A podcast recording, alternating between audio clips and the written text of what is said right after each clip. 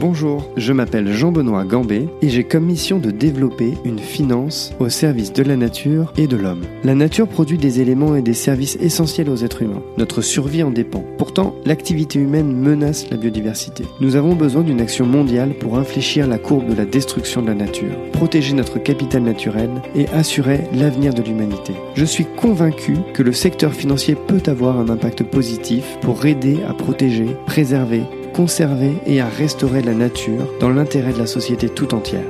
Dans ce podcast, j'invite des femmes et des hommes qui se battent quotidiennement pour changer les choses et qui mettent la préservation de l'environnement au cœur de leurs décisions d'investissement ou au cœur de leur mission. Dans ce nouvel épisode, je reçois Antoine Vallier, expert empreinte biodiversité chez CDC Biodiversité. La préservation de la biodiversité est absolument nécessaire. Pour la préserver, il faut que les acteurs économiques, c'est-à-dire les entreprises, comprennent leurs impacts sur celle-ci, sur la biodiversité. C'est justement l'expertise d'Antoine qui, dans cet entretien, nous explique comment une entreprise peut mesurer son impact sur la biodiversité. Il nous présente la notation qu'il a lui-même contribué à créer, le Global Biodiversity Score, développé par la CDC. Dans ce podcast, nous parlons de la financiarisation de la nature, de comment une entreprise peut compenser son empreinte sur la biodiversité, des différentes méthodes de mesure d'empreinte sur la biodiversité, des différentes pressions que les entreprises exercent sur la nature, de récupération de données et de finances et de biodiversité. Je vous souhaite une excellente écoute. Bonjour Antoine, ravi de te recevoir dans ce, dans ce podcast aujourd'hui. Est-ce que tu peux te présenter s'il te plaît? Bonjour Jean-Benoît, ben, ravi d'être ici aussi. Donc euh, Antoine Vallier, je travaille euh, depuis six ans chez CTC Biodiversité en tant qu'expert sur le sujet de l'empreinte biodiversité. Et donc, est-ce que tu peux nous expliquer un petit peu ce que ça veut dire être expert sur l'empreinte biodiversité? Alors c'est un poste que je me suis créé de manière un peu ad hoc parce que en fait quand j'ai commencé à travailler chez CTC Biodiversité, on n'avait pas de méthodologie sur l'empreinte biodiversité, donc mon travail a consisté à créer une méthodologie pour rendre compte de euh, l'impact des entreprises et des investisseurs sur la biodiversité. Et donc la création de cette méthodologie, le, Global Biodiversity Score, est donc le sujet qui m'a occupé pendant ces six dernières années. Et donc en tant que créateur développeur de cette méthodologie d'empreinte biodiversité, je suis donc expert en empreinte biodiversité. Donc avant que tu nous expliques exactement ce que c'est que ce Global Biodiversity Score et qu'on rentre vraiment dans les détails, est-ce que tu peux nous parler un petit peu de la CDC Biodiversité, nous expliquer pourquoi ils sont entrés sur ce créneau de biodiversité ou comment ça s'est créé et, même comment vous êtes intégré au sein de la, de la CDC en règle générale? Alors historiquement, CDC Biodiversité a été créé pour répondre aux enjeux de compensation écologique. Il y a une dizaine d'années, donc la loi a donc mis en place la séquence éviter, réduire, compenser pour les projets un fort impact sur l'environnement. Et donc lorsque les deux premières phases ont été ont été faites et qu'il y a encore un impact résiduel, l'entreprise est dans l'obligation de compenser ces impacts sur sur l'environnement. Et en fait, à l'époque, il n'y avait pas vraiment d'acteurs capables de porter des projets de compensation écologique parce qu'il fallait avoir de la visibilité sur plusieurs dizaines d'années pour conduire ces projets, ce qui était euh, difficile pour un acteur privé. Donc la Caisse des dépôts a décidé de créer une filiale CDC Biodiversité pour mettre en place ces projets de compensation écologique. Elle a créé une filiale privée dans la mesure où elle voulait aussi montrer que le modèle de la compensation écologique était économiquement viable. Et donc c'est le cœur de métier historique de, de, CDC Biodiversité consiste donc à mettre en place des projets pour euh, restaurer des, des écosystèmes en face donc d'impact de, de, de, projets euh, d'entreprise. Est-ce que tu peux nous donner des exemples concrets ou un exemple euh, de compensation avec un exemple de, de projet? Il y a deux types de compensation aujourd'hui. CDC Biodiversité a fait les deux. On a ce qu'on appelle la compensation par l'offre et la compensation par la demande. Dans le premier cas, en fait, on va prendre un, un, projet et faire de la restauration en amont. On anticipe en fait des besoins de compensation. Et là-dessus, donc CDC Biodiversité a été vraiment pionnier avec un projet phare, le projet de Cossure. C'est une plaine dans la Croix, donc c'est un écosystème euh, millénaire hein, qui a été dégradé, qu'on ait fait de la de l'arboriculture euh, sur cet écosystème. Et donc CDC Biodiversité a, a porté le projet, donc avec euh, le portage foncier et les opérations de restauration écologique pour renaturer cette, cette plaine de l'accro, donc faire ce projet de Cossure. Elle a créé des unités de compensation qui étaient donc à disposition d'acteurs économiques locaux pour pouvoir répondre à des enjeux de, de compensation lorsque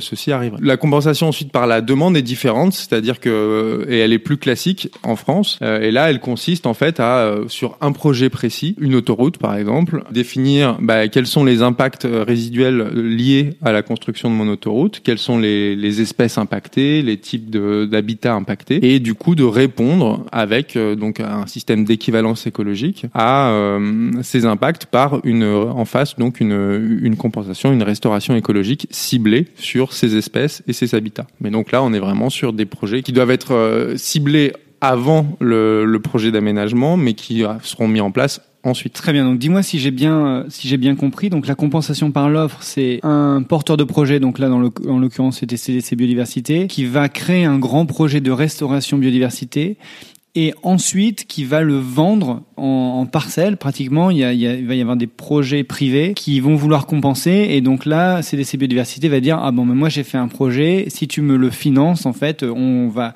considérer que c'est toi qui as fait ce projet-là. Et ensuite, la compensation par la demande, c'est je fais une autoroute, je vais donc dégrader euh, une partie de l'environnement et donc je vais compenser mais ailleurs. Par exemple j'ai je sais pas j'ai tué des papillons et je vais du coup euh, euh, aider le développement des papillons dans une autre région. C'est ça? Alors c'est bien résumé. Peut-être sur la dernière partie c'est pas enfin il y a quand même une dimension locale. C'est-à-dire que euh, si si l'autoroute est construite euh, dans le Grand Est on va essayer de retrouver faire une compensation au plus proche de l'infrastructure. Il y a quand même une dimension de une dimension locale les sur la restauration et c'est d'ailleurs pour ça que est, est souvent difficile à mettre en place parce que c'est pas toujours évident de trouver des, des, projets dans un périmètre proche qui répondent à des enjeux de restauration sur telle espèce ou tel habitat. Est-ce que la compensation par l'offre, c'est ce qu'on peut appeler la financiarisation de la nature? Est-ce que par exemple, les investisseurs pourront se dire demain ah ben tiens, je vais acheter ce terrain-là, je vais euh, euh, planter des arbres ou le rendre le plus naturel possible et ensuite je vais essayer de le revendre du coup le plus cher possible. Souvent on, on, on entend pas mal de voix qui, qui, qui s'élèvent contre justement une financiarisation de la nature. Est-ce que pour toi ça, ça t'évoque quelque chose? C'est vrai que sur la compensation par l'offre, il y a eu effectivement ce, ce type de réaction où on a craint qu'il y ait une forme de spéculation sur des besoins de compensation et où effectivement il y aurait des projets qui soient montés et, et qui euh, non seulement donc serait à, à, des fins de spéculation, enfin disons vraiment euh, avoir euh, cherché une rentabilité pouvait être gênant, et d'autre part constituer une offre abondante de compensation pouvait être vu aussi comme une offre de droit à détruire abondante et que du coup on aurait finalement une facilité trop importante pour les pour, pour, les projets impactants à se mettre en place parce qu'il y aurait une, une offre abondante derrière pour les compenser, sachant que sur la compensation écologique, bien sûr on restaure au mieux les habitats, mais on a toujours un résiduel on obtient, ou en tout cas pas immédiatement, un, un résultat comparable à un écosystème qui était là depuis plusieurs centaines d'années. Pour autant, là, la manière dont c'est mis en place en France, déjà les projets de compensation par l'offre sont aujourd'hui très rares parce qu'en fait, la loi est aujourd'hui pas très bien appliquée, donc en fait, c'est assez difficile de, euh, de faire appliquer la compensation et de vendre des projets ambitieux de compensation. C'est-à-dire que CDC Biodiversité sur COSUR a vraiment essayé de faire un projet pilote modèle avec une, une grande rigueur sur la manière dont était euh, conduite la restauration écologique, ce qui voulait aussi dire euh, un coût important. Et, et aujourd'hui, il y a beaucoup d'aménageurs, d'entreprises qui ont des moyens de soit ne pas appliquer la loi, soit de l'appliquer à moindre coût et qui du coup ne sont pas forcément intéressés par des projets, euh, des projets rigoureux comme le projet de caution. Donc euh, aujourd'hui, on voit pas du tout ce, genre de, phénomène arriver. On n'a pas du tout d'investisseurs qui cherchent à faire ce, ce type de montage. En grande partie parce qu'aujourd'hui, on a plutôt un problème pour trouver les acheteurs de compensation que euh, pour trouver de, pour trouver des vendeurs. Donc le marché euh, n'est pas de toute façon n'est pas n'a pas été identifié et je pense que réglementairement parlant, ce sera de toute façon très ce serait de toute façon très très cadré en France. Et donc justement, qui sont ces acheteurs de compensation? Tu as mentionné plusieurs fois des aménageurs. Quelles sont les entreprises aujourd'hui qui doivent selon la loi compenser au niveau de la biodiversité? C'est assez simple, hein, c'est toutes les entreprises qui vont avoir un, un impact significatif via des projets. Donc effectivement, c'est ça peut être des gros projets d'infrastructures. Ça peut être des projets, euh, si on a beaucoup d'artificialisation des sols, des aménagements de zones commerciales, euh, donc tout ce qui va tourner autour, euh, autour du bâtiment aussi, on peut avoir des, des, des projets de compensation. Donc la compensation, c'était un petit peu l'émergence de CDC Biodiversité. Et maintenant, quand on entend parler de CDC Biodiversité, on entend beaucoup parler du Global Biodiversity Score. Est-ce que tu peux nous expliquer son émergence? Alors effectivement, donc la compensation écologique, cœur de métier de CDC Biodiversité, et en fait à côté de ça, ils ont d'autres métiers qu'ils ont développés. On a un département recherche et innovation donc qui accueille euh, le projet du Global Biodiversity Score, donc je vais expliquer l'émergence, qui accueille d'autres projets de restauration volontaire, euh, adaptation au changement climatique, des projets de recherche sur euh, la, les interactions économie et biodiversité. Et donc c'est au sein de ce projet de recherche, donc la mission économie de la biodiversité, qui est donc d'ailleurs financée par la par la Caisse des dépôts, euh, et donc qui a pour vocation de trouver des, solutions innovantes pour euh, réconcilier euh, développement économique et, préservation de la biodiversité, qui est né le projet du Global Biodiversity Score il y a six ans.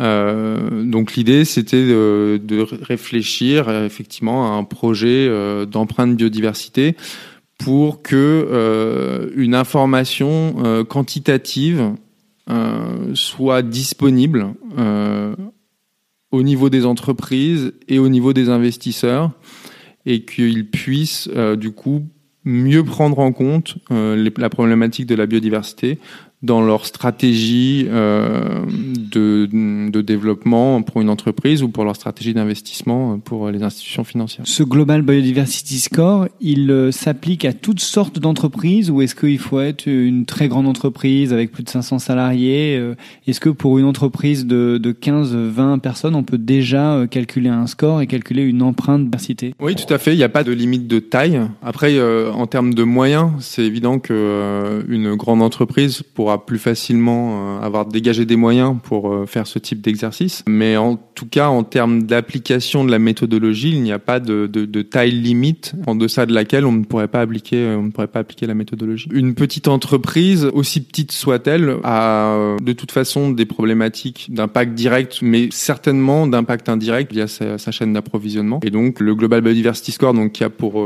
périmètre l'ensemble de la chaîne de valeur des activités, des activités économiques, est pertinent aussi pour une pour une petite entreprise. Est-ce qu'on peut rentrer un petit peu plus dans le détail et que tu nous expliques exactement ce que c'est que l'empreinte biodiversité? L'empreinte biodiversité telle qu'on a cherché à, la faire donc chez CDC Biodiversité avec le Global Biodiversity Score, la, manière la plus simple de l'expliquer, c'est l'équivalent d'un bilan carbone euh, mais côté biodiversité. L'idée c'est euh, de capturer dans une seule métrique quantitative euh, les impacts sur la biodiversité d'une activité économique en prenant en compte l'ensemble de sa chaîne de valeur. Et donc on peut rentrer un petit peu dans le détail et que tu nous expliques exactement quels sont les critères qui doivent être pris en compte Tu as probablement un exemple euh, classique d'une grande entreprise ou d'une petite que tu pourrais un petit peu nous, nous, nous, développer en détail? Concrètement, en fait, dans la méthodologie, il y a un parti pris qui est important à, à avoir en tête, en fait, au départ. C'est que on a fait le constat qu'on ne pouvait pas aujourd'hui faire de l'empreinte biodiversité en se reposant uniquement sur de la donnée biodiversité à proprement parler, c'est-à-dire des, des, inventaires écologiques. Et ça, en fait, on peut pas le faire parce qu'aujourd'hui, bah, cette information, elle est très peu disponible. À l'échelle des sites de production, quelques entreprises ont des données d'inventaire, mais euh,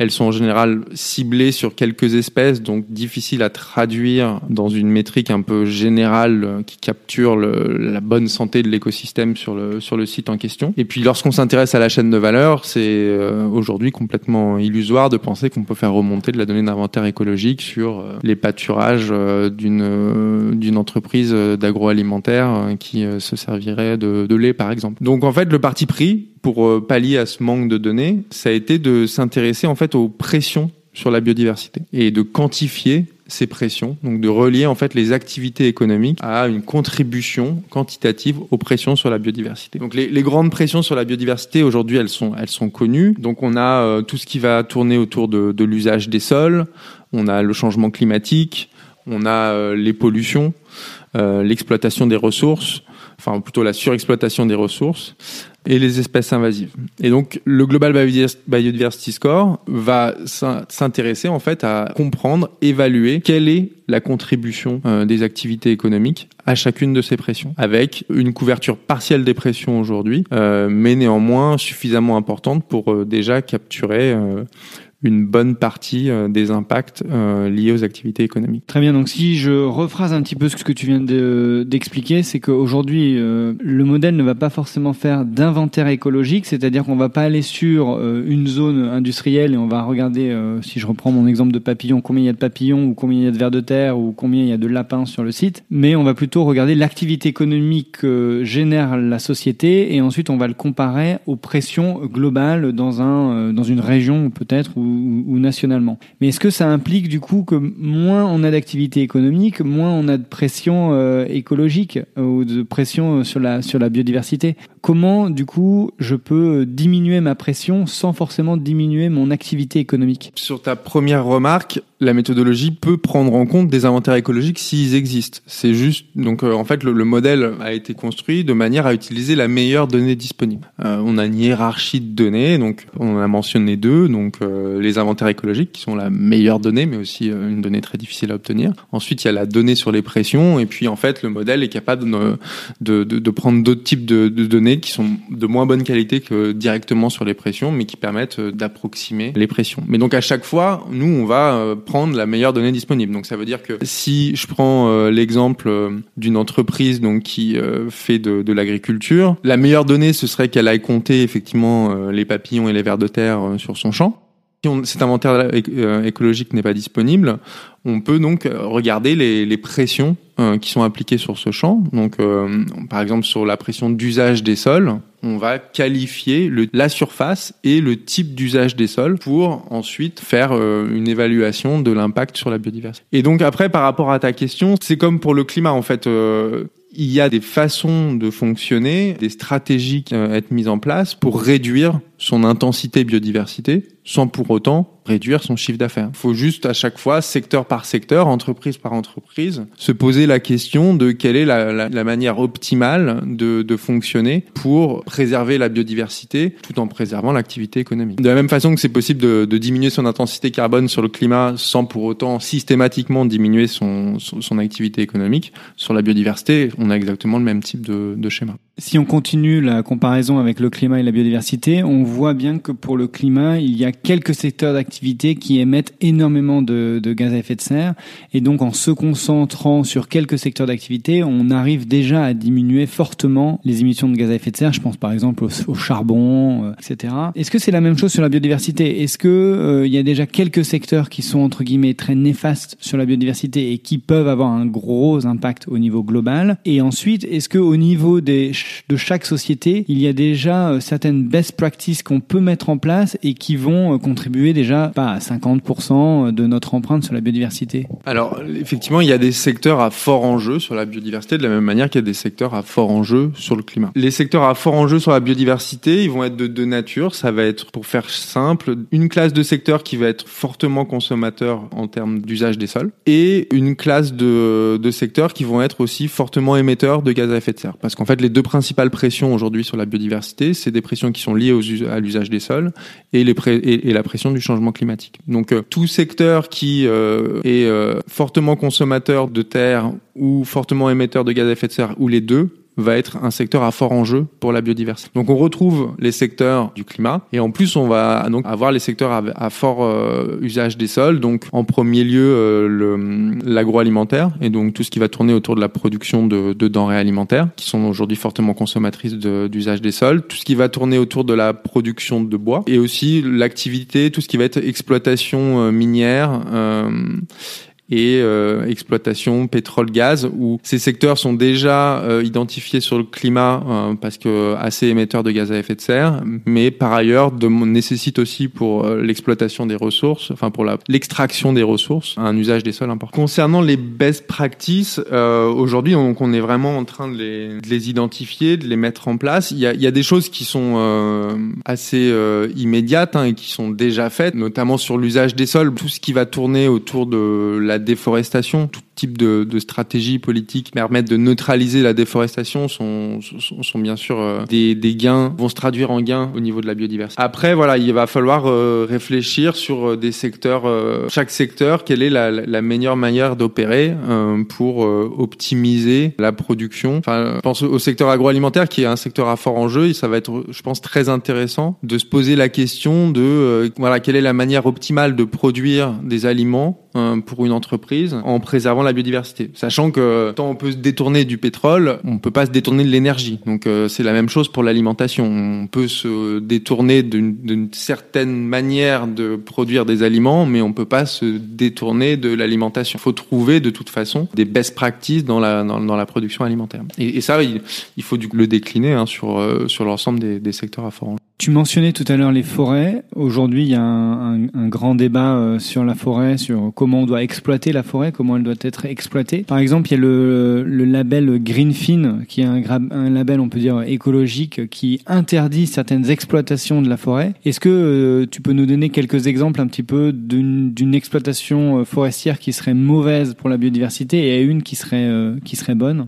Très schématiquement, hein, le, pour la biodiversité, ce qui va être mauvais, c'est euh, de l'exploitation intensive, monoessence, en particulier si ces essences sont euh, non locales et à potentiel euh, invasif, avec euh, des coupes. Donc là, on sait que voilà, la biodiversité euh, sur site va être très mauvaise et que en plus, on risque d'avoir des impacts sur la biodiversité environnante parce que forte intervention sur le milieu, éventuellement usage de pesticides et potentiellement introduction d'espèces invasives. Donc ça, c'est le cas le plus euh, pénalisant pour la biodiversité. Et euh, donc ensuite, les, les, les, modes de gestion euh, plus raisonnés euh, vont être meilleurs donc pour la pour la biodiversité. Donc ça va être euh, des, des, exploitations qui vont mettre plusieurs espèces dans les parcelles, euh, essayer de mettre des espèces locales. Au moment de la vont faire de la, une récolte sélective du bois, donc pour pour éviter pour éviter les coupes rases, et qui vont réfléchir à la manière aussi d'aller récolter le bois pour éviter de, de trop perturber trop perturber le milieu. Quand on regarde le modèle Global Biodiversity Score, voit qu'en fait vous calculez le Mean Species Abundance. Est-ce que tu peux nous expliquer ce que c'est? Alors effectivement, donc la, la métrique euh, du euh, Global Biodiversity Score, c'est le euh, Mean Species Abundance mètre carré. Alors effectivement, on peut commencer par le Mean Species Abundance. Donc euh, pour moyenne d'abondance spécifique. Donc en fait, on utilise cette métrique parce que donc pour revenir à ce que je disais tout à l'heure, en fait, on s'intéresse principalement à quantifier les pressions sur la biodiversité. Et ensuite, en fait, on, traduit ces pressions en impact sur la biodiversité en utilisant une librairie de relations pression-impact. Et cette librairie de relations pression-impact, on, on, on l'a, on l'a pas créée nous-mêmes. On utilise la, la, librairie du modèle Globio. Donc le, le modèle Globio, c'est un, un, modèle euh, de référence, enfin consensuel, qui a été développé par euh, des chercheurs aux Pays-Bas et qui est aujourd'hui utilisé régulièrement dans des grands travaux euh, de, des Nations Unies, de la Convention sur la diversité biologique. Initialement, il a été conçu pour euh, prédire les impacts sur la biodiversité de différentes stratégies globales qu'on pourrait adopter. Et donc pour faire cette, euh, cette modélisation, ils ont euh, construit une librairie de, de, de relations pression-impact en faisant une méta-analyse sur euh, plusieurs centaines d'articles scientifiques pour traduire dans un espace euh, pression-impact euh, ces articles scientifiques. Et donc le fait qu'on utilise Globio nous donne principalement la couverture de pression qu'on est capable aujourd'hui de prendre en compte et nous donne aussi la métrique qu'on utilise, donc ce fameux MSA pour Mean Species Abondance. Euh, la manière simple de décrire le MSA, c'est un ratio de biodiversité entre l'écosystème qu'on observe et un écosystème, l'écosystème de référence intact, c'est-à-dire soumis à aucune pression. Donc à 100%, j'ai une biodiversité intacte. Je suis dans mon espace, euh, dans ma forêt vierge, qui ne subit aucune pression euh, externe. Et en fait, au fur et à mesure que j'applique des pressions à cet écosystème, je vais faire diminuer, la, biodiversité va diminuer et donc le ratio, ce ratio de biodiversité va diminuer jusqu'à atteindre 0% où là je suis sur une dalle de parking. Nous on utilise la version surfacique euh, de ce ratio pour qualifier à la fois la qualité de la biodiversité, mais aussi la quantité, c'est-à-dire la surface sur laquelle euh, cela s'applique un champ de 1000 mètres carrés exploité en agriculture intensive. La librairie de relations pression-impact de Globio nous dit que pour un usage de sol agriculture intensive, on a euh, 10% de biodiversité restante, donc un MSA de 10%. Donc ça veut dire que la quantité disponible restante de biodiversité sur cet écosystème est de 1000 fois 10%, donc 100 mètres carrés MSA. Et l'activité économique, donc ici l'exploitation agricole responsable cette perte de biodiversité, va avoir un impact biodiversité donc de, de la différence donc de 90% fois les 1000 mètres carrés donc de 900 mètres carrés MSA. Et donc dans, ce, dans, ces mètres carrés MSA, on qualifie bien à chaque fois quantité qualité. C'est une métrique qui euh, est intéressante en termes de communication parce que on peut la rapprocher de l'artificialisation dans la mesure où euh, on peut dire que la perte d'un mètre carré MSA, c'est l'équivalent de la conversion d'un mètre carré de forêt vierge en dalle de parking. Pour autant, c'est euh, derrière, c'est une, unité qui est beaucoup plus fine, où on a un gradient hein, de, de, de, de, biodiversité. On n'est pas sur quelque chose de binaire, artificialisé ou pas artificialisé. Mais en termes de, de message et de compréhension, on arrive à, à communiquer euh, plus facilement sur cette métrique. Comment cette métrique se comporte quand on parle d'une ville ou d'une ou d'un habitat euh, ou d'une ou d'une entreprise, un, un, local professionnel? Je suppose qu'un local professionnel euh, comme ça, si je mets juste euh, une maison ou si je mets juste un immeuble, j'arrive à 0 MSA mètre carré. Et de plus en plus dans les villes, on dit on va recréer de la biodiversité, on va rajouter un petit un petit coin de verdure sur le toit. Je vais mettre une ruche avec avec un arbre et un petit peu, je sais pas faire pousser quelques, quelques plantes. Est-ce que finalement, euh, ça a un impact quand on calcule le Global Biodiversity Score, de faire ça, de rajouter de la biodiversité à l'intérieur des villes, ou alors c'est complètement finalement inutile, et, ou pas forcément inutile, mais en tout cas l'impact va vraiment être euh, minime? Alors il y a deux questions, hein. c'est euh, dans, toutes les, les mesures que tu as décrites, il, y a, il faut poser la question de celles qui ont un vrai impact positif sur la biodiversité. C'est-à-dire que euh, une ruche en ville, bon, un peu, on peut, voilà, ça, a plein de vertus euh, au niveau de la sensibilisation notamment, mais euh, en termes de gains effectifs sur la biodiversité, c'est effectivement assez faible. Donc, de fait, de toute façon, on cherchera pas forcément à le capturer parce que, en fait, n'y a pas vraiment de gains à capturer. Après, il y a bien sûr des mesures d'introduction de, de, biodiversité en ville qui sont effectivement vraiment bénéfiques pour pour la biodiversité. Lorsqu'on travaille sur sur une trame verte, lorsqu'on change la manière de de gérer ces espaces espaces euh, là on observe effectivement des vrais gains de biodiversité. Euh, pour autant, euh, aujourd'hui, c'est vraiment pas un cœur d'expertise pour le Global Biodiversity Score. Le Global Biodiversity Score a vraiment été conçu pour appréhender les impacts sur la biodiversité de manière globale pour une entreprise ou pour une ville, euh, et donc est encore assez rudimentaire dans la catégorisation des différents euh, usages des sols. Donc par exemple, quand tu prends l'exemple de la ville, aujourd'hui dans le modèle Globio, il n'y a qu'un seul usage des sols euh, urbains. Donc on peut pas nous prendre, on n'a pas de granularité par rapport à, par rapport à cette à cet usage des Tout l'enjeu du développement du Global Biodiversity Score, c'est justement de recréer ces granularités. On va lancer justement un, un projet de recherche pour euh, capturer et, et, traduire en MSA euh, plus, plus de types d'usage des sols. Alors c'est vrai pour la ville, donc on pourra définir qu'est-ce que voilà une, une ville, euh, une gestion, une bonne gestion de la biodiversité en ville et comment ça se traduirait en, MSA. Donc là, on serait capable du coup de capter euh, une meilleure gestion, mais c'est aussi vrai pour l'agriculture, euh, c'est vrai pour la, la forêt, c'est vrai pour tout type d'usage des sols. Où en fait aujourd'hui, on a une catégorisation assez simple et qu'on va souhaiter rendre plus granulaire pour aussi donner des leviers d'action aux entreprises qui vont utiliser le qui vont utiliser l'empreinte biodiversité. Aujourd'hui par exemple, on a travaillé avec une entreprise qui euh, a mis en place donc euh, a des enjeux au niveau de son, son sourcing bois et a mis en place une certification FSC sur le sourcing bois et donc on, on va conduire un projet avec en partenariat avec FSC, le WWF et cette entreprise pour intégrer justement la certification FSC dans le Global Biodiversity Score. De cette manière, on aura un facteur d'impact pour du bois standard et un facteur d'impact pour du bois FSC. Et donc une entreprise qui mettrait en place une certification FSC pourrait du coup enregistrer un gain sur son empreinte biodiversité calculée avec le Global Biodiversity. Donc en fait, on a vraiment construit un premier squelette et aujourd'hui, l'idée c'est vraiment d'aller l'enrichir avec euh, un certain nombre de d'outils, de, labels, de certifications, de pratiques, de types d'approvisionnement pour que euh, le modèle soit soit plus riche et, rende compte de manière plus précise des euh, différentes stratégies Et donc par exemple, avec cet exemple de, label FSC, vous allez prendre ou vous allez étudier des forêts où la biodiversité que vous trouvez dans des forêts labellisées FSC que vous allez comparer avec des forêts qui ne sont pas labellisées FSC et donc ça va vous permettre d'avoir une espèce de mesure ou de, ou de, ou trouver euh, un, un malus si, ou un bonus si jamais euh, le, le bois euh, provient de FSC, c'est ça?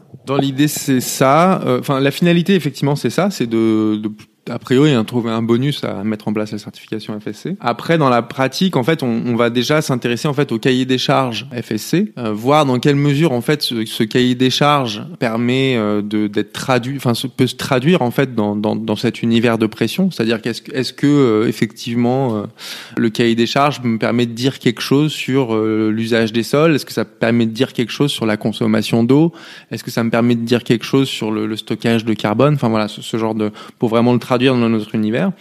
Sous caution, euh, et là c'est vraiment extrêmement intéressant de travailler avec WWF de cette association pour euh, qui valide entre guillemets la, la véracité de notre interprétation hein, par rapport par rapport à ce cahier des charges. Et puis ensuite, euh, peut-être dans un deuxième temps, on pourrait aussi faire un travail sur aller effectivement regarder des inventaires écologiques en, en, certification FSC versus non non certification. C'est peut-être des travaux qui ont déjà été faits, mais qui viendront en tout cas dans un deuxième temps plutôt pour valider notre approche que dans la construction de nos facteurs d'impact euh, bois FSC. Aujourd'hui, qui sont vos clients euh, à CDC euh, Biodiversity? Est-ce que ce sont principalement des gros groupes, des petits groupes? Et, et pourquoi finalement elles s'intéressent à ce score? En parallèle du développement en fait de l'outil, on a lancé en fait très tôt un, un club d'entreprise, club B4B+, pour euh, bah, réunir justement euh, des entreprises et des investisseurs en tant que futurs utilisateurs euh, de la méthodologie. Ça a été donc pour nous un vrai terrain d'expérimentation sur la sur la bio, pour pour, pour l'outil et en fait on voulait être sûr voilà de développer un outil qui était opérationnel, qui réponde vraiment aux attentes et aux contraintes des futurs utilisateurs. Donc pendant la phase de développement qui a duré euh, qui a duré cinq ans, on, on a testé en fait l'outil dans différentes conditions d'utilisation avec ces entreprises et avec ces investisseurs. Ce club aujourd'hui, il, continue d'exister. C'est une, une communauté de pratique hein, qui euh, va vraiment donc échanger sur le sujet de l'empreinte biodiversité. On a des utilisateurs du Global Biodiversity Score, mais mais, mais pas que. Et donc on voilà, ils s'intéressent, euh, ils sont intéressés d'être dans le club pour avoir ce travail de veille et cette compréhension du sujet et des, des différentes évolutions euh, sur le sujet. Ensuite, on a vraiment nos, clients euh, Global Biodiversity Score, c'est-à-dire des gens des entreprises, des investisseurs qui utilisent euh, le Global Biodiversity Score pour faire des, des bilans biodiversité. La première entreprise qui a fait un bilan biodiversité complet, c'est Schneider Electric. Aujourd'hui, on fait des bilans en biodiversité avec un certain nombre d'entreprises, donc il va, il avoir à venir des reportings hein, sur ces sur ces bilans biodiversité avec d'autres clients. Par ailleurs, on forme aussi un des consultants pour pouvoir faire ces bilans biodiversité euh, auprès des entreprises. Et, et, donc par rapport à ta question sur à, qui on s'adresse, encore une fois, on n'a pas de limite de taille euh, sur la méthodologie.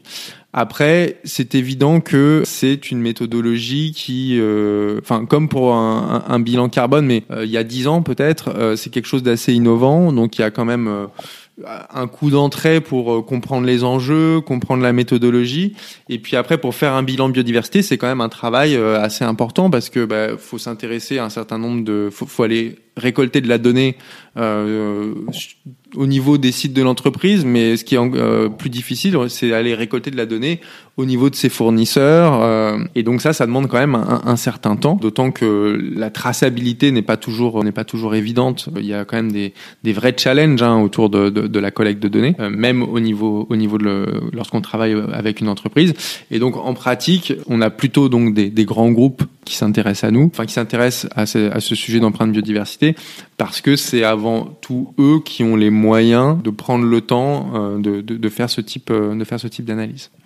Pour autant, voilà, on veut pas du tout exclure des acteurs de plus petite taille. Pour les, PME, je dirais qu'on on va viser plutôt à essayer de travailler avec des, groupements euh, de, de, PME pour du coup proposer des solutions, voilà, plus à l'échelle d'un collectif que vraiment euh, entreprise à entreprise. Côté investisseur, euh, donc là on est sur, euh, on, a commencé peut-être avec six mois de décalage. On, on commence à avoir nos premiers nos premiers clients, donc euh, où on propose vraiment, euh, on propose deux grands types de solutions, hein, des, en fonction des actifs en fait qu'on qu'on va chercher à évaluer, pardon. Sur les actifs euh, non listés, en fait, on, on, travaille en direct avec les investisseurs, on met en place avec eux une phase de collecte de données. En fait, la donnée donc est pas centralisée, pas disponible. Là, c'est récemment, on a fait un exercice sur l'évaluation d'un portefeuille d'actifs immobiliers pour un pour un assureur. On a travaillé sur quelles étaient les, les bonnes données à, à récolter, quelles étaient celles qui étaient a priori disponibles.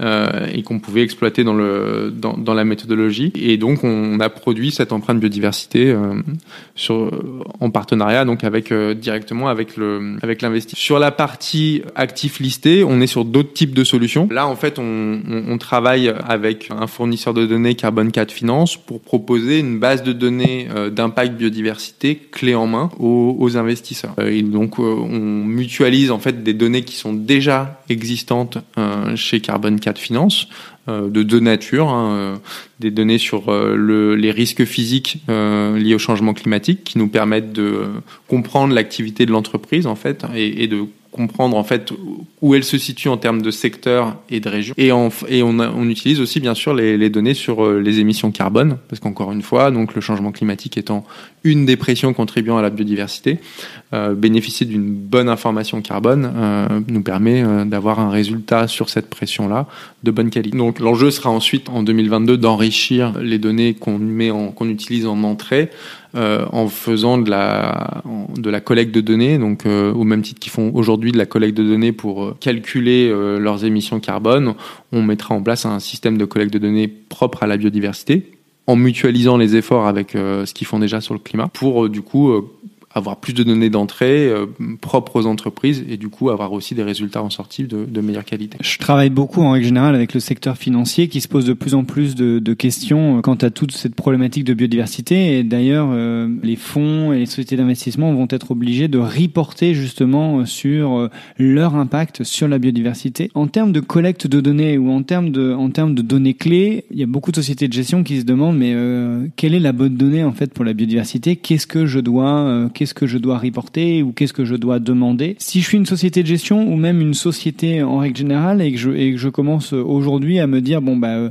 ça va être un vrai sujet dans les années qui viennent, commençons tout de suite euh, cette réflexion et essayons d'identifier les bonnes données à avoir pour que dans deux ans en fait j'arrive à avoir euh, dix données clés. Quelles sont selon toi ces, ces dix données clés ou ces, ces dix ces dix points qu'il faudrait que toutes les entreprises mesurent? Alors au niveau entreprise, pour la biodiversité, en fait, on va vraiment euh, chercher à avoir une évaluation au plus proche, euh, encore une fois, des pressions sur la biodiversité. Donc euh, les pressions, les deux pressions prépondérantes aujourd'hui, hein, c'est l'usage des sols et euh, le changement climatique. Et ensuite, on a effectivement des d'autres pressions sur la, la, pollution, sur les pollutions, sur les, les problématiques de perturbation euh, des réseaux hydrologiques, etc. Donc, en fait, les, bonnes données à récolter aujourd'hui, c'est de la donnée physique brute qui nous permet d'évaluer euh, cette contribution, cette contribution aux pressions. Donc, concrètement, ça veut dire bah, aller récolter des déjà des émissions carbone, mais bon, ça normalement c'est déjà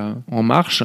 Mais bah, commencer à s'intéresser à d'autres flux physiques, donc euh, des mètres carrés de surface et qualifier l'usage des sols sur ces mètres carrés de surface, euh, des consommations d'eau, des euh, quantités de polluants émises, des quantités de polluants, enfin de, de, de, de substances eutrophisantes émises. Voilà, donc c'est vraiment toutes ces données physiques brut qu'il va falloir euh, qu'il va falloir chercher à comprendre. Et il y a un challenge déjà à les faire remonter au niveau de ses propres sites de, production, mais le, je pense le, le, vrai challenge réside euh, pour les entreprises aujourd'hui à avoir cette compréhension euh, au niveau de leur chaîne d'approvisionnement, dans la mesure où ça va être euh, voilà, il va avoir un travail à faire sur la traçabilité et le dialogue avec ses fournisseurs pour avoir cette avoir cette compréhension. Après, au niveau investisseur, il faut que les entreprises reportent sur ces données pour que les investisseurs puissent, euh, puissent euh, à terme les utiliser. Et donc, soit les, les investisseurs sont face à deux choix aujourd'hui, soit ils décident de, euh, conduire eux-mêmes leur collecte de données, soit ils passent par des fournisseurs de données qui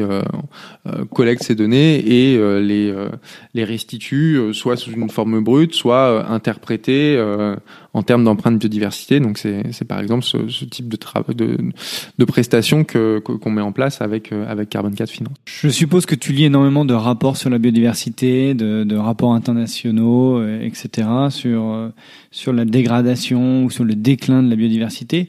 Est-ce que tu peux nous donner un petit peu ta, ta vue personnelle sur sur ce déclin et puis même sur peut-être sur le futur quoi? comment tu vois les choses évoluer? Est-ce que tu penses que ce que vous faites à, CDC biodiversité, euh, ça va évidemment dans le bon sens et que c'est suffisant Est-ce que tu sens qu'il y a une vraie prise de conscience des sociétés des sociétés, des entreprises? Est-ce que tu, es plutôt positif euh, sur ce, sur cette, thématique, ou, au contraire euh, peut-être assez pessimiste, ou alors tu te dis que ça va pas assez loin? Tu peux nous donner un petit peu ta, ta vision très personnelle, hein, sans, sans engager CDC Biodiversité. Je dirais que des jours avec, des jours sans. Donc, on, le bilan hein, sur la biodiversité aujourd'hui, il est mauvais, on le sait. Euh, on, a aujourd'hui vraiment une, dégradation actuelle enfin, de la biodiversité qui est très importante, qui concerne tous les types d'écosystèmes terrestres, eau douce, euh, biodiversité marine. Le déclin continue un rythme important. Euh, on n'a pas vu aujourd'hui, on n'observe pas de ralentissement euh, en termes de déclin de biodiversité. Donc euh, la situation à date, je trouve, est euh, extrêmement alarmante euh, et va nécessiter une prise de conscience rapide des acteurs économiques, des politiques et de manière générale et du grand public. C'est-à-dire que je pense qu'il faut vraiment agir sur l'ensemble des leviers pour arriver à, un bon résultat. Il faut pas que euh, voilà le, le, nous, en tant que consommateurs, on repousse cette responsabilité aux politiques euh, et, et, et, inversement euh, ou euh, aux grandes entreprises. Je pense qu'on a tous notre rôle à jouer et il faut, c'est vraiment très important de comprendre en fait quel est le rôle de chacun et de comprendre que chacun doit jouer son rôle si on veut remporter ce, ce challenge sur la biodiversité. Je pense qu'aujourd'hui, sur la partie entreprise investisseur, on a une prise de conscience que ça va être que, que cet enjeu est important et qui a vraiment un double risque pour ces entreprises et pour ces investisseurs. C'est ce qui est traduit donc dans les dans, les nouvelles réglementations, c'est ce qui est traduit dans la la, la, SFDR euh, européenne, c'est ce qui est traduit dans le, le nouvel euh, article 29 de la loi énergie climat. On a vraiment euh, une prise de conscience qu'on a à la fois un risque en termes de de dépendance à la biodiversité, c'est-à-dire que si la biodiversité diminue, on va à un moment euh, avoir des activités économiques qui vont être en péril parce que euh, un certain nombre de services écosystémiques ne seront plus assurés et ou en tout cas seront fortement dégradés. Et donc ce sera plus difficile, plus coûteux et il y aura des accidents de production au niveau de au niveau d'un certain nombre de d'activités économiques et un certain nombre de secteurs qui de fait de, du rôle central de ces secteurs de toute façon il y aura un, un effet cascade qui fera qu'en fait on sera sur on est sur un risque systémique. Et d'ailleurs c'est c'est quelque chose aujourd'hui qui est très bien compris par les euh, enfin qui est de mieux en mieux compris en tout cas j'ai l'impression par les autorités de, de régulation euh, centrale enfin je veux dire on commence à vraiment avoir euh, une émergence de travaux euh, sur ce, ce risque biodiversité au niveau des, au niveau des banques centrales. Le, la, la, Banque centrale des Pays-Bas a fait une, une première évaluation. Aujourd'hui, on voit des, des, des, projets similaires émerger, euh, émerger en France, euh, dans d'autres régions du monde. Et je pense qu'il y a une vraie compréhension, voilà, que ce risque euh, à, lié au, à la dépendance de notre économie aux au services écosystémiques et donc à la biodiversité est, est, important et doit être pris en compte. Et donc les entreprises en, en prennent conscience aussi. Euh, L'autre et donc le, le, le double enjeu, c'est aussi le, le risque que fait conduire le fait d'avoir des impacts sur la biodiversité, euh, donc euh, qu'on qualifie plus généralement donc de, de risque de transition, c'est-à-dire que les investisseurs et les, et les, entreprises comprennent que si leur activité économique euh, génère énormément d'impact sur la biodiversité, il y a un, un risque, euh, voilà, au niveau euh, réglementaire, au niveau réputationnel, et que c'est important pour elles de comprendre la nature de ces impacts pour se prémunir de ce risque. Et puis pour les plus avancés, comprendre aussi que bah, du fait impacter, euh, on peut du coup euh, augmenter aussi le risque de dépendance du fait que la, enfin voilà, il y, a un effet de, il y a une boucle quoi. Ça, les dernières évolutions du cadre réglementaire me paraissent encourageantes. J'espère qu'on on retrouvera aussi cette cette, cette dynamique et euh, et cette prise de conscience avec euh, les grands rendez-vous de, de, cette fin d'année euh, sur la biodiversité, donc euh, avec le Congrès mondial pour la nature en, en septembre et puis la, la, COP 15, donc COP biodiversité à Kunming en Chine, et qui aura donc un, un, cadre ambitieux sur ces enjeux de biodiversité, avec vraiment assorti vraiment de voilà d'une d'une vraie analyse où on se repose sur des euh, outils euh, quantitatifs pour vraiment essayer de, de rationaliser euh, le problème au même titre qu'il a été rationalisé sur le climat. Donc ça c'est ma c'est la note un peu optimiste. Là on peut être optimiste sur la biodiversité, c'est que à l'inverse du climat, pas cet effet d'inertie.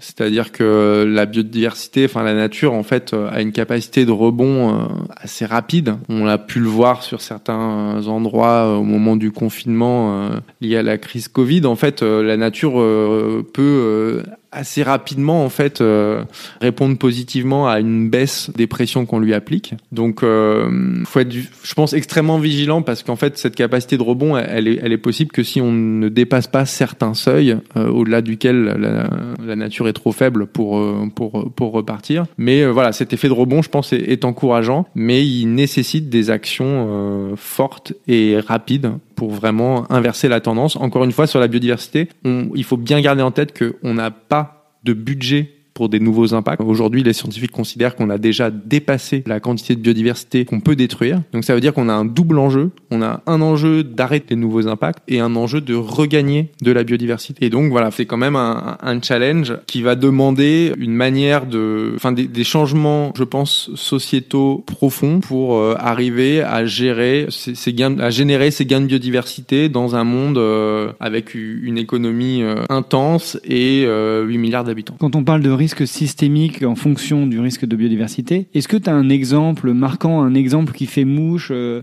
dont tu te sers euh, peut-être pour euh, réussir à, convaincre ceux qui sont les plus sceptiques ou ceux qui te disent non mais très bien, il y a il y a peut-être moins d'insectes, mais on est toujours vivant et effectivement les arbres vont continuer à pousser demain. Est-ce que tu as quelque chose qui t'a marqué depuis que tu travailles dans ce, dans ce secteur? Alors le risque systémique, ouais, il est poussé à l'extrême, le service écosystémique euh, duquel on est le plus dépendant, c'est euh, la pollinisation. Sans pollinisation, en fait, on n'est pas capable de, de produire euh, notre alimentation. Donc, de fait, c'est le super risque systémique. C'est-à-dire, sans pollinisateur, bah, on n'a aucune activité économique possible du fait que on ne sera pas, nous, en mesure de, de s'alimenter. C'est le côté un petit peu caricatural. Hein, donc, on se dit, oui, d'accord, c'est peut-être c'est très grossier. Pour autant, pour diverses raisons et c'est bien sûr multifactoriel. C'est pour ça qu'aujourd'hui le risque biodiversité est plus difficile à saisir, je pense, pour le grand public et qu'on n'a pas encore assisté à cette prise de conscience qui, à mon avis, a quand même été euh, un tournant euh, au moment des canicules en France, euh, où là, en fait, le, le climat s'est invité et la hausse des températures s'est vraiment invité dans le dans le quotidien des gens. Alors que et, et alors sur la biodiversité, c'est aujourd'hui les exemples sont moins frappants et donc c'est un risque qui est plus difficile à percevoir. En plus, il y a une euh, pas une confusion mais une, une incompréhension, c'est-à-dire euh, aujourd'hui quand on parle de biodiversité, beaucoup euh, de personnes ont en tête le panda, le tigre et la baleine, donc vraiment une dimension très espèce, patrimoniale, qui sont qui est une dimension bien sûr très importante hein, de la biodiversité, je, je, je pas du tout la minimiser, mais qui du coup fait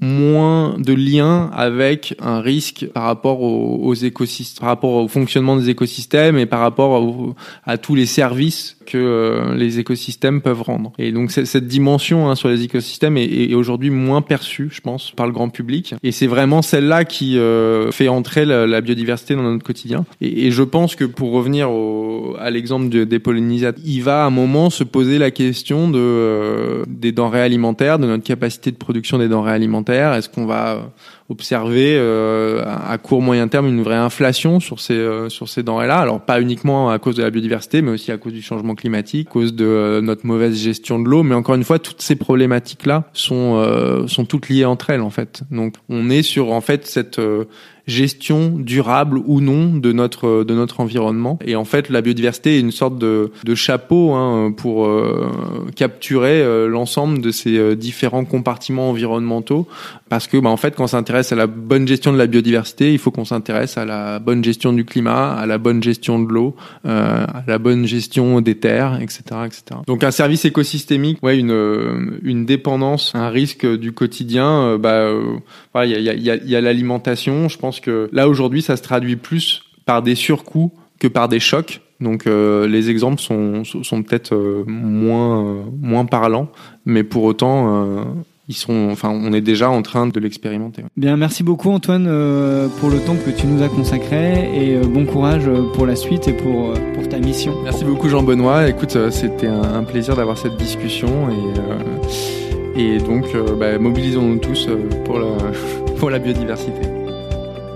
Je remercie une nouvelle fois Antoine Vallier, expert empreinte biodiversité chez CDC Biodiversité.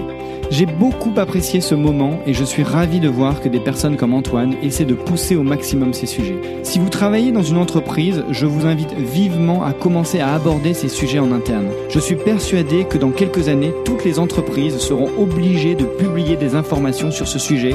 Il n'est donc jamais trop tôt pour commencer à y travailler. Si vous voulez m'aider à faire connaître ce podcast, s'il vous plaît, prenez 30 secondes et mettez-moi 5 étoiles. Vous pouvez aussi cliquer sur le bouton s'abonner pour recevoir automatiquement les prochains épisodes. Si vous m'aimez beaucoup, vous pouvez même me mettre un petit commentaire, ça m'aidera énormément à remonter dans les classements de Apple Podcast. N'hésitez pas à me contacter si vous avez des idées d'invités ou des thématiques que vous aimeriez que j'aborde, ou même si vous voulez participer à ce podcast.